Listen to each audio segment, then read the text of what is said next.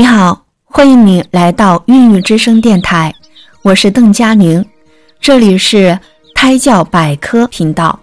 现在要分享的是，胎教可以塑造宝宝的心灵。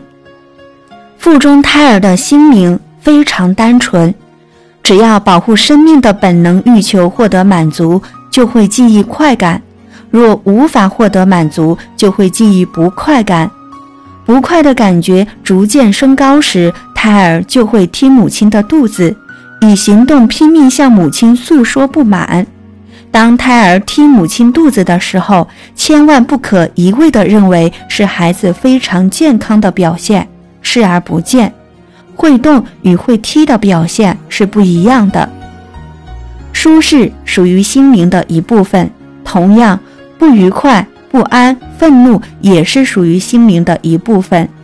为了满足人类生存的基本条件，母亲塑造胎儿的心灵的同时，也塑造了子女出生之后的心灵。